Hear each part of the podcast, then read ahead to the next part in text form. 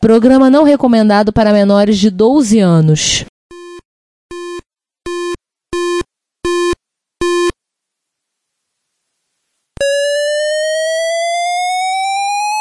Spectrum 81, Dragon Vic and Oric 1, Commodore 64, Amsterdam Granatethorn Electron, cheaper BBC Micro.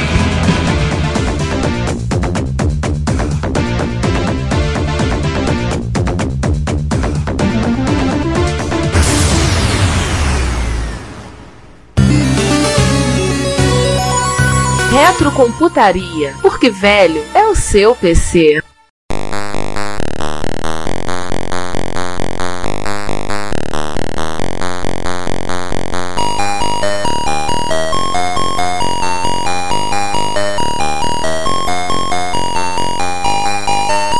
Ei, ei, ei, ei! Ei!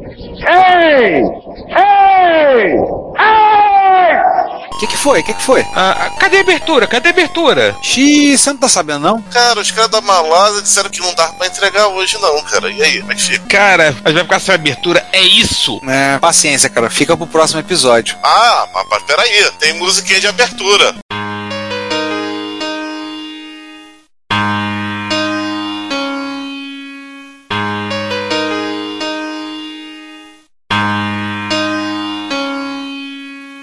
Opa, coruja errada. Bom dia, boa tarde, boa noite. Sejam bem-vindos ao episódio número 112 do Retrocomputaria. Acabaram essas piadas com número binário dessa vez. Eu aqui, Giovanni Nunes, e quem mais aí nessa mesa em formato redonda de Camelot? Bom dia, boa tarde, boa noite. Aqui é o César Cardoso. Olá, pessoal. Aqui é o Ricardo Pinheiro. E aqui do outro lado, numa mesa redonda, eu, João Cláudio Fidelis. We are the knights who say...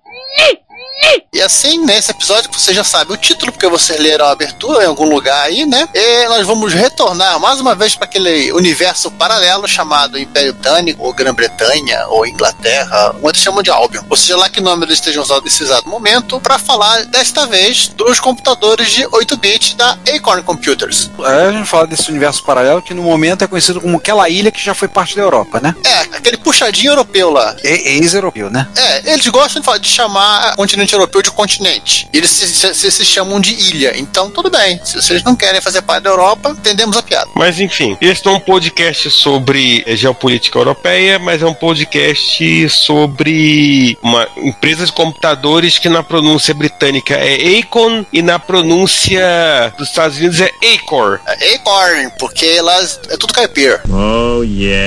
E na Austrália? Mais caipira ainda. Não, o, o dicionário de Cambridge, ele só dá as opções do inglês da Grã-Bretanha e o inglês da.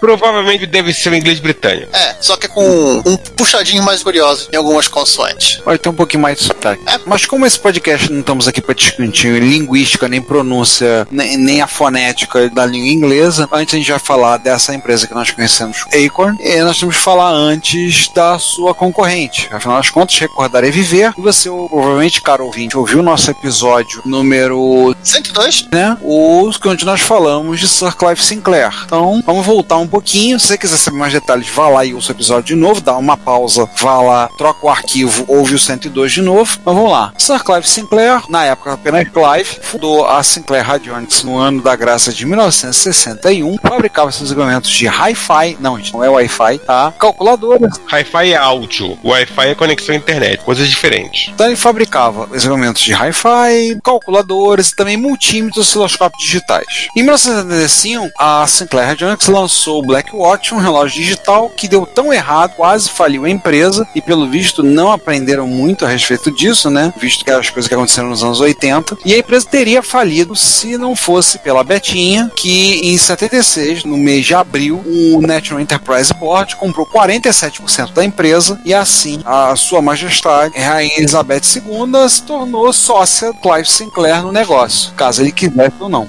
Para os íntimos. É, querendo ele ou não, virou sócia dele. No ano de 77, o NEB, né? Vamos falar de NEB, fica mais fácil ficar falando NET, blá blá. O NEB ampliou a participação para 73% e em 79 já eram donos, dividiram a empresa, deram um pontapé no Clive, que saiu com a mão na frente e outra atrás, com uma rescisão de 10 mil libras na mão, em valores de 42 mil libras. Mas assim, ciente do que podia acontecer, ele começou a dar selinhos, ele comprou em 1973 uma outra empresa chamada Abyss Deal, e em 1975, no mês 23 de fevereiro, ele começou. Ele literalmente ele renomeou a empresa, olha, vamos, o regulamento de deve ter pago os impostos, estava faltando, e reservou. Aí ele começou a dar um jeitinho dele, ela virou Westminster Mail Order. Mais inglês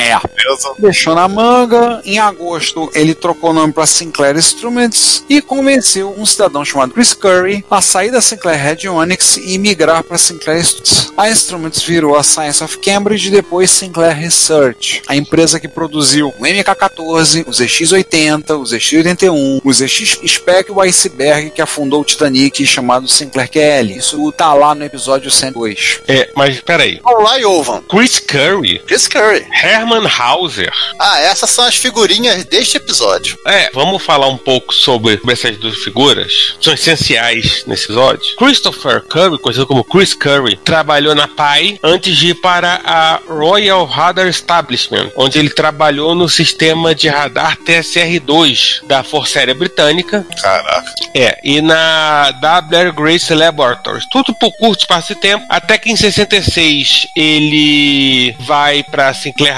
Radionics, onde ele ficou por 13 anos. 13 anos. É. 66 mais 3 não dá 75, ô Giovanni. Não, não. É 70. Alguém corre faz as contas aí. Nove anos. 9 aqui. 9 anos. 9 anos. Ai, que burro, dá zero pra ele. Mesmo assim, não sendo 13, sendo 9 anos, eu acho muito tempo pra faturar. Foram os anos que ele foi estagiário. Enfim, anos, estagiário. Muito tempo pra faturar o Clive, se né? enfim, onde ele ficou trabalhando por 9 anos, talvez logo 9 longos anos. Sim. Só saindo em 75, quando o Clive pentelhou os pacovais dele e ele foi trabalhar na Sinclair Instruments. Já a Herman Maria Hauser é austríaco de nascença, foi para Inglaterra estudar inglês em Cambridge na adolescência, voltou para enfim fazer mestrado em física na Universidade de Viena e ele voltou depois com o mestrado na mão, voltou para Cambridge para pegar o seu PhD no King's College. Se for na página dele na Wikipedia, tem os sufixos do depois do nome dele. PhD, essa coisa. Bom, enfim, se tivesse um PhD também, eu colocaria PhD no meu nome, seria chato pra caramba. o Herman e o Chris eram amigos, e o Herman uma vez foi passear na Science of Cambridge e conheceu o MK14 e ficou bastante interessado no projeto. E aí? Eles se encontraram e encontraram o computador. E aí? Deu match. O meme do diabinho, né? Não, deu match. Deu match. Como diz a juventude, hoje em dia deu match. Assim eles resolveram que iam criar a própria empresa para desenvolver o projeto, talvez até desenvolver o próprio computador deles. E eles fundaram a Cambridge Processor Unit. A originalidade é tudo nessa vida. A CPU. Então, no final de 78, o Chris deixou a Science of Cambridge, né, saiu da empresa, montou a empresinha dele lá, e o primeiro cliente deles foi a Ace Coin Equipment, ou ACE. O primeiro projeto de consultoria que eles tocaram foi desenvolver uma placa microcontrolada para as Fruit Machines britânicas. Fruit Machines são os Lot Machines, né? Não, é o caça-níqueis deles, né? É, slot machine. né? Lot Machine, caça-níquel. É, Fruit Machine, Slot Machine, caça-níquel, é tudo igual. É onde você deixa o seu salário. Ah, sim, seu Peregrine. Exatamente. Ah, é, a ideia original era usar o SCMP, aquele processador lá do carinha que inclusive projetou o TRS-80, né? Que foi usado no M14 também, mas depois, assim, já logo em seguida eles perceberam que seria mais fácil usar o 6502 da MOS. Por que será, hein? Que era mais barato, era mais fácil também de trabalhar. Bom, pela quantidade de gente que usa SCMP, É, dá pra. E pelo visto eles gostaram bastante, né? Do S502. Muito. Agora eu queria só dizer um negócio pra você. O Retrocomputaria é um podcast gratuito. Isto significa que você paga nada para ouvi-lo ou para visitar o nosso site. Mas isso não significa que não tenha custos, pelo contrário. Nós da equipe investimos tempo, conhecimento e dinheiro nossos para entregar a vocês o melhor conteúdo que pudermos proporcionar. Logo, convidamos você a nos pagar um café. Sim, na página relacionada no nosso site, você pode fazer uma doação em dinheiro, inicialmente no valor de um cafezinho. Agora, se você doar o valor de alguns cafezinhos, você poderá receber um brinde nosso, um cordão de crachá. Se o valor for ainda maior, você ganhará, além da nossa gratidão, uma camiseta do Retrocomputaria. O frete é por nossa conta. Nós temos lá botões para doação pelo PagSeguro, pelo PayPal e pelo Mercado Pago. Então, pague-nos um café, mesmo que você não consuma essa bebida. Se você preferir, você também pode ir até o link loja no nosso site e adquirir no Mercado Livre alguns dos itens que vendemos. E por último, se você quiser doar um item de hardware, aceitamos de bom grado. Todo o lucro das vendas e das doações é revertido para o sustento desse podcast e site, e você nos estará nos ajudando a realizar esse trabalho. Nosso muito obrigado. Se vocês gostaram, gostaram. Se não gostaram, que se dane. Só que assim, eles eram uma consultoria, né? E também queriam fazer o computador, mas assim, vamos separar esse troço, porque vamos misturar, né? Então eles fundam uma outra empresa, a Acorn Computer Limited. E o primeiro produto deles foi o Acorn System 75, que depois virou Acorn System 1 em 1979. Agora, por que 75 não é de 79? Ah, não sei, alguém não sabia contar lá na Acorn. Ou enrolaram quatro anos e depois que viram que em 79 rebatizaram de System 1 pra não ficar ruim na. na... Ou 75 devia ser um número mágico pra eles lá. É, o nome Acorn, né? Deu-se por conta do computador ter o conceito de ser expansivo e também ser construído para crescer. Acorn em inglês é bolota. A bolota de quê? Aquela frutinha. É a semente que vai virar uma, uma árvore gigante. Ah, tá aquela. Também Acorn, quando se botava no catálogo telefônico, Acorn aparecia antes da Apple. É A-C-A-P. Então, A, a Amstrad também não ficaria. a Amstrad que surgiu depois ainda ficaria abaixo da Acorn. É, mas antes da Apple. Nessa mesma época, ainda teve o Andy Hopper, que se juntou à empresa. Ele trabalhou no seu PhD no desenvolvimento da Cambridge Ring, um sistema de rede local criado na cidade de Cambridge no começo da década de 1970. Ah, E ele deu um gás, participou, veio participar da empresa também. E aí a gente tem que falar do Acorn System 1. Era isso que eu ia perguntar. O que seria o Acorn System 1? Era aquilo que ante- anteriormente era, foi conhecido como Acorn System 75. Enfim, isso a gente já sabe. O Acorn System 1 foi desenhado por Sophie Wilson, depois desenhou outras coisas que ninguém lembra, o ARM. É. Não vamos falar disso agora. E tinha como objetivo o uso semi-profissional para engenharia ou em laboratórios. Nossa. Só que, como ele custava 65 libras, como kit, ou 75 libras se você não tivesse a manha, quisesse algo montado, ele acabou atraindo também a atenção dos entusiastas. Mas era assim, era um computador kit mesmo, tá? Era duas plaquinhas, dele composto, ele tinha um backplane bonito. Nesse backplane você espetava duas placas padrão Eurocard. Uma delas tinha o 6502, a rodando 1 MHz, 1,125 KB de RAM. Tinha um painelzinho lá de LED, o tecladinho numérico pra você digitar os seus comandos. E a outra placa era a interface do gravador cassete, pra você carregar e salvar o seu- os seus programas maravilhosos. Tio, Eurocard é de comer ou é de beber? É de fazer compra, o concorrente do Mastercard. Não tem preço. Aham.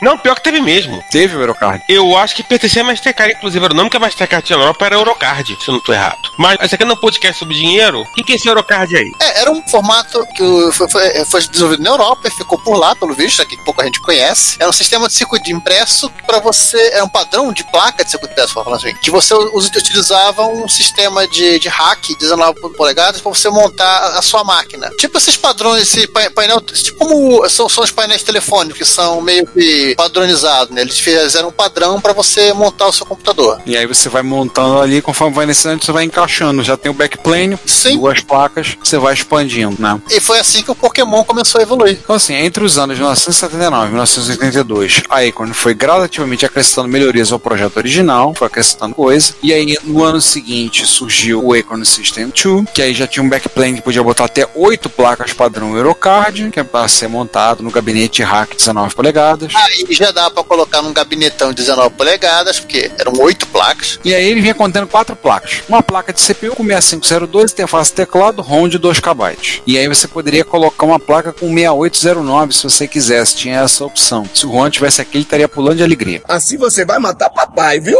Pois é. Mas na verdade você tinha que ser trocado o 6502 pelo do 6809. Não dava, não dava pra ter os dois. Pois é, né? o Uno é perfeito. Tinha uma placa de VDU. A do Ozen? Não, seria o, o tataravô das placas de vídeo, que tinha um circuito de vídeo com modo texto de 40.5 e compatível com teletexto usando a dupla MC6845 e o SAA5050. O 6845 eu lembro, o SAA5050 Essa 5050 era o chip que todo mundo que implementou teletexto usou. Fim da história. uma terceira placa com interface de cassete e uma quarta placa com memória que vinha 4 KB de RAM e mais outros KB de ROM com o interpretador computador Basic. Tudo isso custava bagatela de 320 libras, mas se você quisesse uma fonte de alimentação, você tinha que desembolsar mais 160 libras. Mas só se quisesse, tá? Só se você quiser. 480 libras no total. A Acorn oferecia ainda um teclado alfanumérico para ser usado no computador por 136 libras. Carinho, hein? Eu acho que a gente ficou mal acostumado com o Clive Sinclair, que botava tudo, a- o preço tinha que ser 100 libras e acabou. É, se você der uma olhada na cara desses micros, você vai entender porque eles são tão caros. Peraí, peraí que ainda, a gente ainda, tá- ainda tá subindo a escada. Ah, é. Tem mais, tem mais evolução do Pokémon, desculpa, esqueci. É, porque o Acorn System 3, acho que é 81, uma coisa desse tipo aí, adicionou uma interface de drive, um drive de disquetes 5 um quarto de 100k, deve ser fácil e simples, densidade simples, coisas todas, e 8k de RAM. E custava simpáticos 775 libras, ou se você tivesse que comprar junto, fonte de alimentação, quisesse mais duas placas de 16k, saía só 1075 libras.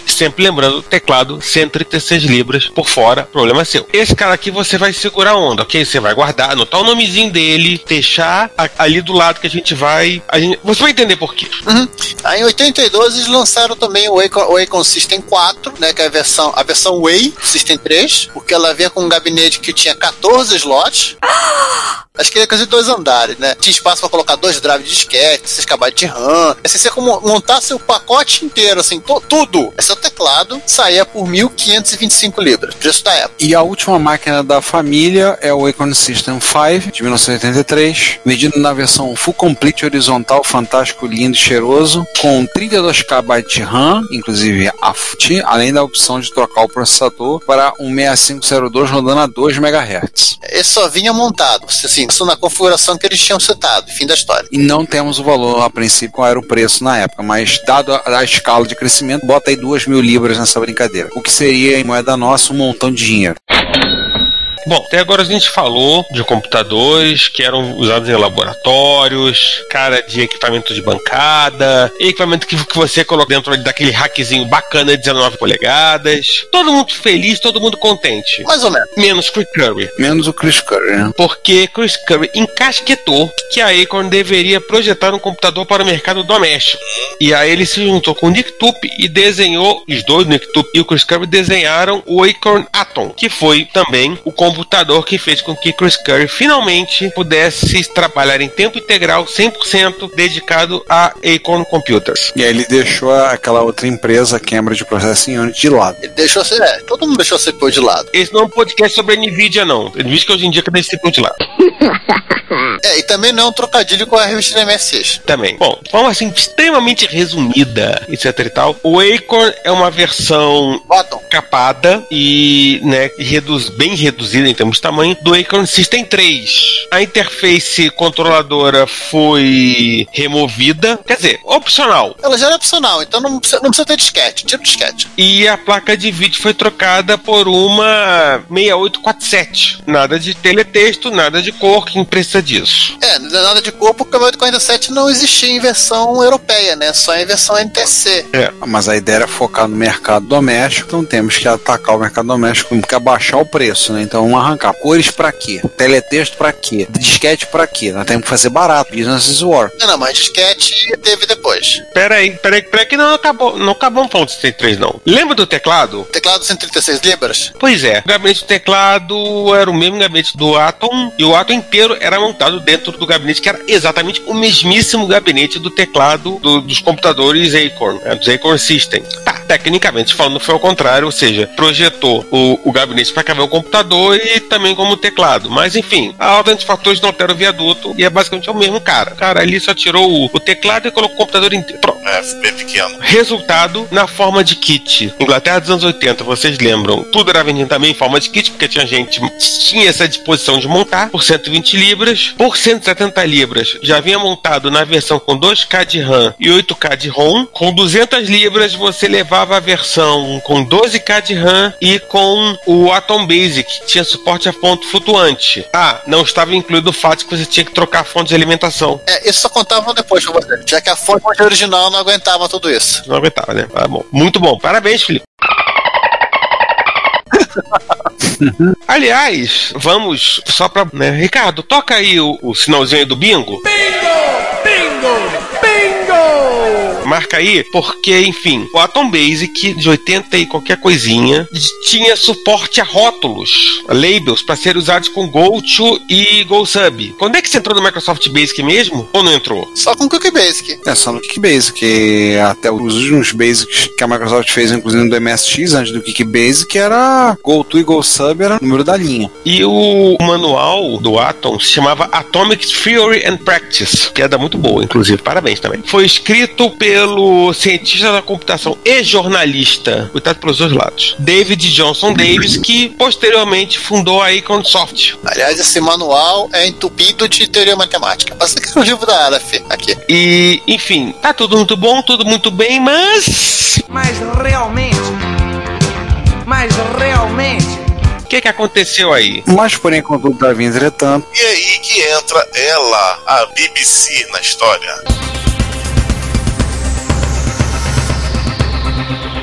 Não, não estamos falando do Dr. Who aqui, tá? Precisamos falar sobre a BBC? Não, bom. Vai que vai. Acho que todo mundo conhece a BBC. British Broadcasting Corporation. Você vai, vai na Wikipedia e lê sobre a BBC. Pronto. É, a TV estatal britânica. Quer dizer, as TVs estatais britânicas, né? Não, serviço de comunicação em geral britânico, né? Tudo. É. Porque também tem rádio. Eles têm rádio, vários canais de TV, eram donos do Top Gear e outras coisas mais. Pois é. Tudo isso começou no final da década de 70, uma série de documentários do The History. Opa, foi mal. Não, não foram eles, não. Da MTV, chamado The Mighty Mico Poderoso, ou Poderoso Mico, melhor dizendo, que falava sobre a evolução do microcomputador e trazia previsões sobre seus efeitos na economia, indústria e estilo de vida do Reino Unido. Ou seja, era aquele programa de futurologista, falando várias coisas que nunca. Foi literalmente um gigantesco Globo Repórter. Exatamente. Computadores do que são, do que se alimentam. Chutometria aplicada. Será que nessa época os ingleses chamaram o, o Pac-Man de camundongo igual chamaram o Sonic de rato? Não, não, não, não tinha Pac-Man nessa época. É 79 o documentário. E até no máximo Space Invaders. É, chamaram os Space Invaders de Insetos. de insetos. Por conta disso, a BBC iniciou aquilo que iria ser conhecido como Computer Literacy Project. Como o mercado era fragmentado, ela resolveu que especificaria para o computador que seria utilizado Computer Programming. Entre as atividades listadas haviam gráficos, som e música, teletexto, controle de rádio e inteligência artificial. Parece até dentro de grupo de Zap Zap. Pois é, Acho que eles criaram o gru- grupo Zap Zap nesse projeto aí também. antes do Zap existir. Porque todo mundo falava que a especificação da máquina era coisa demais. Sim, o departamento da indústria, o DOI, É o Department of Industry. Ele, assim, os caras ficaram muito interessados com esse negócio também, é- que é o equivalente ao Ministério da Indústria, né, do governo britânico, com essa ideia e pressionou a BBC. Olha, a BBC, qual é? Qual foi? Tem que ser um computador britânico para dar emprego aí, ó, gerar computador aí, gerar valor agregado aqui nas ilhas. e para ser decidido pelo New Brain da Newbury Laboratory. Só que o pessoal da, da Newbury informou que o New Brain ainda não estava pronto. e ele estava em desenvolvimento e tal, e outras empresas foram consultadas. Ah, peraí, tem, tem uma outra pegadinha ainda. Qual? Nessa época, a Newbury, ela pertencia ao NEB, que trabalhava literalmente juntinho com o DOI. Hum, Tinha meio que um jogo de comadre essa história. e mesmo assim não rolou, porque não tinha micro ainda. É, só esqueceram do mico. Anotem aí o ATSI Inglaterra, o que aconteceria se, se o New Brain fosse o BBC. Mas esse não é um episódio de What If, João. Infelizmente, inclusive, diga-se de passagem. Seja Inglaterra. É, mas anota aí Já tá anotadinho aqui, bonitinho. Alguém pega aquela lista nossa de What Ifs e acrescenta que isso aí pode ser um lá pelo episódio 48 de What If e a gente pode botar uma boa. Isso é viradinha da década de 70, né? Estamos quase na louca década de 80 ainda, mas nesse meio tempo, né, o pessoal daí, quando ela começaram a projetar o substituto do Atom, que era o Proton. Então eles são muito originais lá. Até porque é o seguinte, o pessoal da empresa percebeu que, olha, precisa de um processador de 16 bits, né? Porque 8 bits a gente sabe que é um processador limitado. E, vamos, e a equipe de desenvolvimento queria fazer um processador de 16 bits, queria fazer o seu próprio processador. Até porque acho que seria um muito mais controle do que eles estavam produzindo, tendo, é, também se tendo o próprio processador, né? Tá aí a Apple em 2020 que não nos deixa mentir. Sim, e eles quiseram aproveitar essa oportunidade que é um já, já que eles não queriam, eles quiseram fazer o Atom, né, eles não queriam, eles estavam de boa, não vão fazer computador para uso doméstico, mas tiveram que fazer, e quiseram aproveitar essa oportunidade de fazer o substituto do Atom, Proton, pelo menos do jeito certo. Vamos fazer as coisas do, do- jeito certo, bonitinho, dessa vez pra ficar bonito. Aham. Mas aí vem a realidade. Aí a vida, aquela bandida, bate na cara e diz assim: Sabe de nada, inocente. Nessa várias discussão acabaram a- fazendo um acordo com o Hammerhouse, que era o seguinte, olha, fazer a produção desses beats, legal, mas isso demora, demanda tempo, recurso, tudo mais. Vamos tocando como é 502, vamos usar uma versão mais rápida e vocês façam alguma forma de, de garantir a expansibilidade de processamento dessa no- nova máquina. E a galera resolveu, topou, ok, vambora, e um técnico lá desenvolveu o Tube, não o YouTube, o Tube. Tubo é apelido pro metrô em Londres. Pra banheira, pra qualquer coisa, né? Ah, Mas é o apelido do metrô, é o tubo. E essa tecnologia era uma interface que permitia que eles conectassem ao computador deles qualquer outro tipo de processador. Aí o 6502 ele, fica, ele se desligaria, ficaria controlando só a parte de entrada e saída, e o processador novo tomaria conta do equipamento. É César. Exatamente. E você deve ter imaginado, sem tube, não sei se existiria ARM, mas não vamos falar de ARM hoje não. Já sabem disso. Hoje não. Pra quem veio aqui só por causa do ARM, lamento, pode fora. Lembram que a BBC estava procurando um computador, fez chamada de novo, já que o New Brain não ia sair. Proton ainda era uma ideia no papel. Tipo, não tinha sido ainda transformado em, em máquina, em protótipo. Quando surgiu a oportunidade de, né, ó, você tem que estar em Londres para apresentar para a BBC para saber se poderia ser usado no Computer Program. Não existia PowerPoint naquela época, você tinha que um protótipo. E aí foi a galera que, enfim, a toda. Foi Steve Faber, foi Sophie Wilson, foi todo mundo. O baile todo e. O baile todo e por aí vai. Adaptar todo o projeto pro escopo do que a BBC queria, montar um protótipo num prazo assim. Eu acho que nem Jack Tramiel Teria pedido. toparia. Uma semana. Out. Isso aí, gente, o chefe chegou, bico pronto semana que vem. Mas, chefe, semana que vem a gente tá pegando um trem pra ir pra Londres. Te vira, não nasceu quadrado. Pra quem achava que ia fazer a coisa do jeito certo, gente, não foi dessa vez. Passaram. Eles conseguiram, eles, eles conseguiram montar a máquina, né? E o protótipo foi apresentado ao povo da BBC. Mas, apesar da máquina não ser baseada em Z80 e por conta disso não poder rodar o CPM, que era, que era uma das premissas do projeto, o, o Proton era a máquina que mais estava de acordo com a lista original da BBC, né? Enquanto que eles tinham especificado, e eles ganharam a licitação. Ó, gente, foi licitação, tá? Não foi indication, não. Mesmo concorrente projeto Rainbow tendo os 80, Acho que o Rainbow não é britânico. Não, claro que é. Ah, não, ah, os esses não, o Rainbow não, o Rainbow da Deck. O Spectrum não tinha sintetizador de voz, não tinha teletexto. Quem assistiu o Microman tem o comentário do Clive falando que o povo da BBC não sabe o que que é. Alguém não tava muito errado, não, mas. Eles queriam tudo, queriam agora, eles eram a própria Veruca Salt. Cara, é o setor de marketing que chega, promete castelos no céu e depois vira pra engenharia e se vira. não, pior, não, não é nem o setor de marketing. Provavelmente isso chegou direto da chefia. Ai. Aqui eu vou abrir um parênteses que os avaliadores da BBC provavelmente não sabiam nada de engenharia, né? Porque a Corny fez, que deixou o Clive Sinclair no IP da vida, é, foi um estelionato. Estelionato fios e, e placas de circuito impresso. Tava ligado, tava funcionando. Não, basicamente era o, era o próprio System 3. Eles já tinham teletexto, eles, realmente eles eram que tinham mais coisa. Só só meteram um PSG lá, soldaram igual a cara deles, não sei se de voz, e vamos que vamos. Cara, é assim, e era um protótipo. Depois te arruma. Beleza, funcionava. Tava feio, tava mais feio que bater na mãe, mas funcionava. O Clive deve ter saído dessa reunião. Enfim, assistam Microman. Isso. Isso não tem nada a ver com o episódio, não, tá? Microman. Não, vale a pena. Microman é legal pra caramba. Bem interessante. Enfim, aí com o meu contrato, a gente vai colocar aí no link pra você poder assistir todos os programas do BBC Computer Literacy. E o Proton ganhou o nome de BBC Micro e foi lançado em 1 de dezembro de 81 para que desse tempo de ser lançado junto com o programa da TV que saiu em 11 de janeiro de 82. Foi a primeira edição do The Computer Program, do It's Happening Now. Ó, gostei do nome. E vou ser franco pra vocês, eu, antes de eu saber o que era Acorn, eu já sabia o que era BBC Micro. Vocês verem que a, com o nome da BBC projetou a, a Acorn lá pra cima. Ó, vou te avisar um negócio, hein? O Retrocomputaria está disponível em vários serviços de streaming de áudio. Entre eles temos o YouTube, o iTunes, o TuneIn, o Stitcher, a Last FM, o Evox, Castbox FM, Player FM, Google Play Música e agora também disponível no Deezer e no Spotify. Não deixe de ouvir, comentar e compartilhar o nosso trabalho. Nosso muito obrigado por sua audição. E aí, vai encarar? Aliás, João, tira uma dúvida aí. Qual é desse cara no final das contas? Tipo, o que é que eles conseguiram fazer em uma semana de, de sprint de protótipo? O que, que tinha dentro? Esse simpático micro que parece quase um Apple II com teclas vermelhas e pretas. De gabinete creme. Detalhe, o gabinete dele é creme. É creme, é baunilha. Ah, pô, mas deixa ser freio. É creme já é muito pra, pra avaliar. Baunilha é bem britânico, concordo, mano?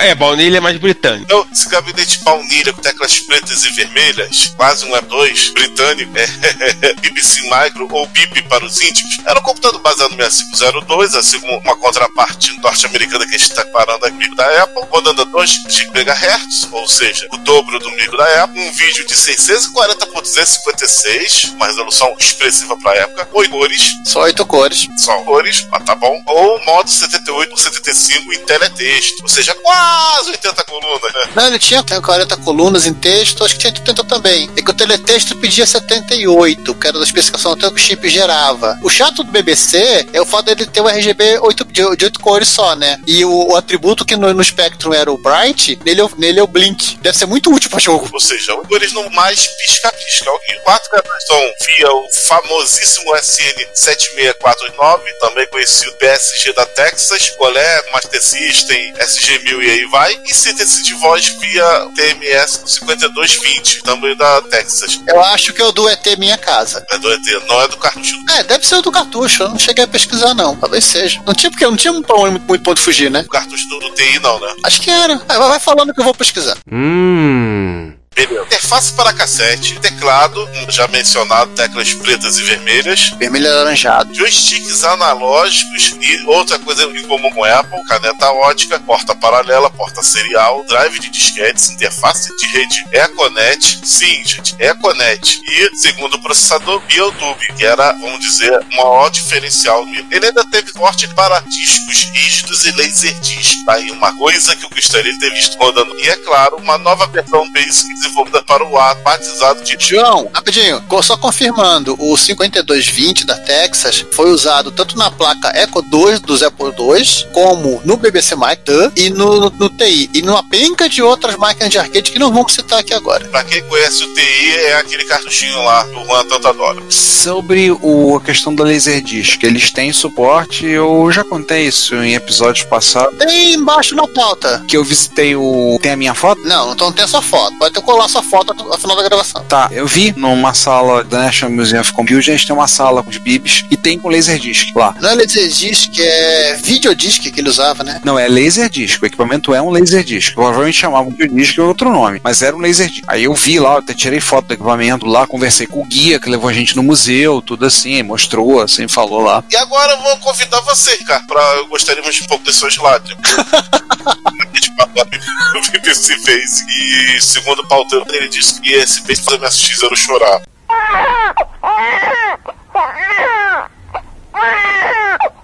O que, Ricardo? Que você chora? Não, ele tem uma coisa que é realmente impressionante. Você abria, botava numa linha, botava abrir um colchete, tava escrevendo código em base, abria um colchete, você tacava os mnemônicos em assembly direto, fechava. Pronto. Ele entendia. Turbo Basic, de alguns anos depois, ele tinha a opção, você tinha que botar em, em binário mesmo. Se você vê, por exemplo, na palestra que eu dei na Retro Rio, eu falei de alguns sistemas, eu falei do CPMIS, que é uma versão em código aberto, estão fazendo aos pouquinhos do CPM. E uma das implementações que está no projeto do CPMIS é uma implementação em código aberto do BBC Basic para a Z80. Então, uma das coisas que está no projeto do CPMIS. É, ele é o porte do próprio BBC Basic, que roda nos 88 e outras máquinas, que o, o autor liberou pra, e o cara do CPMIS botou lá. Isso é bem interessante isso, é impressionante isso. Não, e era um basic muito rápido. É que assim, ele é um Basic ele é menos condescendente que o Basic da Microsoft. Por exemplo, o Basic da Microsoft não reclama se você não fechar aspas, ele reclama. Ele tem uma tipagem mais rígida, né? Uma sintaxe mais. Sim, o da Microsoft deixa esculhambar teu código. Não, ele tem, por exemplo, Repeat Until, que é uma coisa que eu acho muito bacana Oh. né, quando, você- quando você precisa de usar. E só vi, eu acho que no, no GW Basic pra frente, dentro do, do Microsoft Basic. Enfim, era muito rápido. Eu acho, particularmente, que dos Basics de 8 bits, pra mim, é o melhor Basic de todos, o EVC Basic. Justamente por causa disso, porque ele é mais chato, ele, ele não aceita tanto, ele não leva tanto desaforo pra casa.